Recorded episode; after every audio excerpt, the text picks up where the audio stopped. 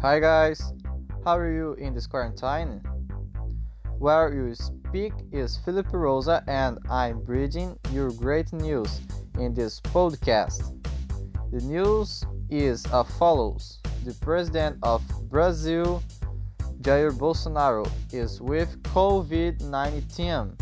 That's right. More first be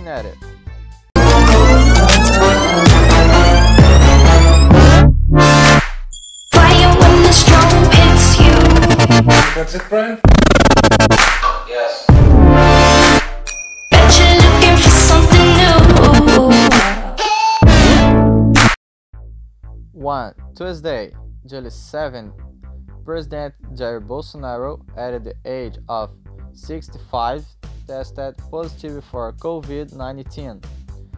A test was done on Monday, yesterday, the 6th, and confirmed today with a second test for the disease. And the president himself confirmed in an interview with Record TV.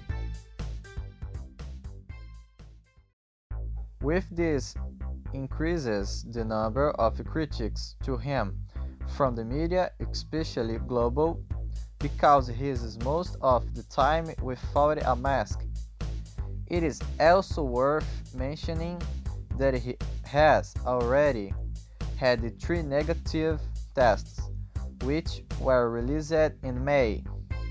Bolsonaro is being treated with hydroxychloroquine and azithromycin and says he is well and points out that the use of the drug is helping in the cure of coronavirus, reporting an improvement from yesterday to today.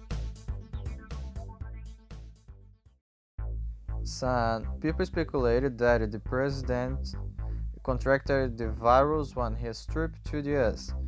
Between March 7 and 10, where 23 people in his storage tested positive, but he claims he was not infected in the period.